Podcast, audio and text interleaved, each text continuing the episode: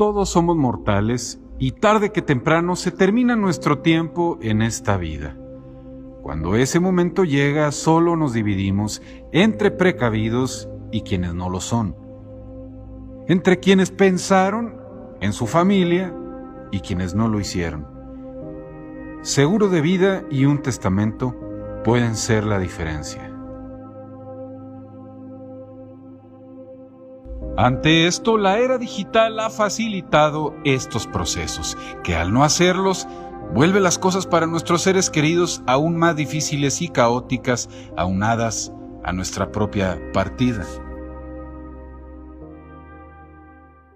La aplicación Bio es un desarrollo creado por mentes de chihuahuenses y que permite a los usuarios resguardar en la nube sus contraseñas de redes sociales, claves bancarias, videos, así como documentos para que los familiares o una albacea digital a la que cada usuario designe accedan a su información y puedan recuperar o reclamar los bienes heredados.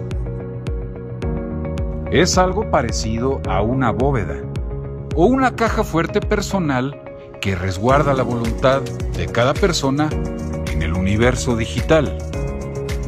Ahora bien, el testamento ha sido para la humanidad el mayor documento que cobija y respalda nuestra última voluntad sobre las pertenencias que dejemos al fallecer. Es un acto jurídico solemne que data desde los orígenes del derecho romano para garantizar nuestra última voluntad. Escuchemos a Daniel Olivas Gutiérrez, abogado y titular del Registro Público de la Propiedad en Chihuahua. En relación al tema del testamento, bueno, nosotros debemos de partir primero de que el testamento es un acto solemne, es un acto unilateral, personalísimo, es un acto libre por medio del cual la persona que se le llama testador deja una disposición para saber qué es lo que se va a hacer después de su fallecimiento con los bienes que haya adquirido en vida. Conforme al artículo 1197 de nuestro Código Civil, el testamento es un acto jurídico unilateral, es personalísimo, solemne, revocable y libre, por medio del cual una persona capaz dispone de sus bienes y derechos y declara o cumple obligaciones para después de su muerte. El testamento puede ser revocable, pero no puede hacerse por medio de un mandatario, es decir, es un acto personalísimo, no puede haber intermediarios en esto.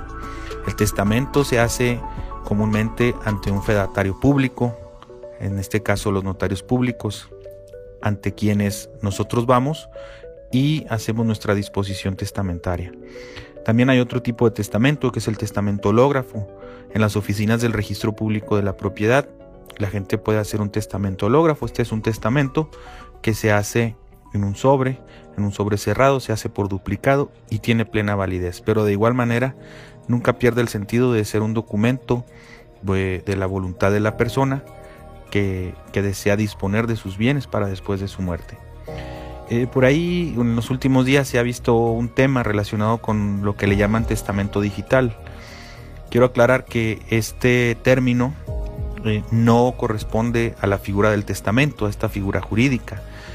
Eh, puede ser una aplicación o puede ser algún sistema o documento eh, o, algún elemento que, se pretenda dar esta figura. Sin embargo, este nombre de entrada es una ilegalidad. No existe el testamento digital. Por lo tanto, este documento, que se le llama así, va en contra de la disposición de la ley. Incluso los datos personales que pudiera manejar esa plataforma, pues se deben de, de cuidar. Va en contra de la ley de uso de protección de datos.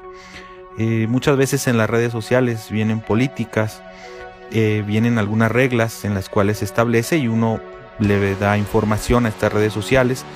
Sin embargo, esta información que se da pues cumple con cierta normativa, eh, no da un derecho para después de la muerte.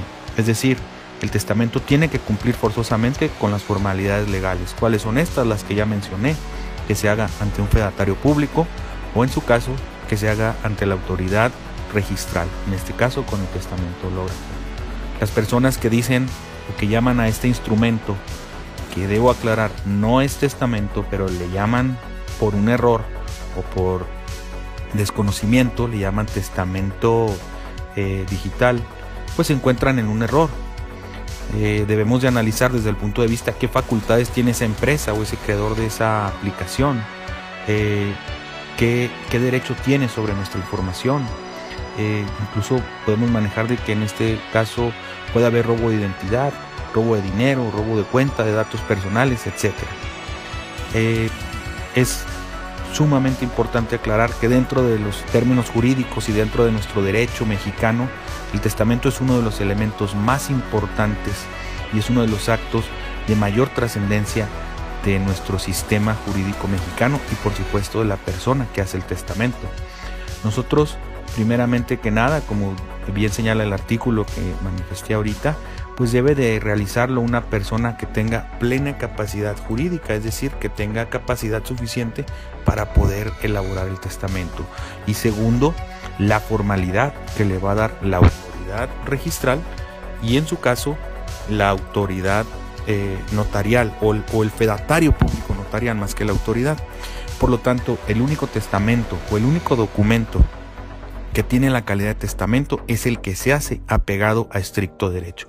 Por lo cual, las personas que dicen del testamento digital, déjenme les digo, no existe. Es un acto ilegal, puede ser una aplicación o algún programa, sin embargo, no cumple con las disposiciones legales de lo que es el testamento. En ese sentido, debemos de tener nosotros mucho cuidado con creer y caer en lo que se dice con esta aplicación. Pudiera ser una aplicación de almacenamiento, sin embargo, no tiene los efectos legales que se nos exigen por ley. Y además de esto, con el fallecimiento de la persona a la hora de, su muerte, bueno, pues no va a tener ningún efecto legal para este. Por lo tanto, nosotros consideramos que es un instrumento eh, sumamente importante y no podemos descartar y no puede haber un testamento que se considere de otro tipo si no es por las dos formas que ya se comentaron. La existencia de un testamento digital sería ilegal y sin valor alguno. Bayo permite dictar qué pasará con tu presencia virtual en Internet, es decir, qué hacer con tu cuenta en Facebook y demás redes sociales, tus fotos, tus contraseñas que en esta era donde todos estamos conectados, contar con un depositorio que integre todas nuestras contraseñas puede facilitar el proceso a la familia en más de un sentido.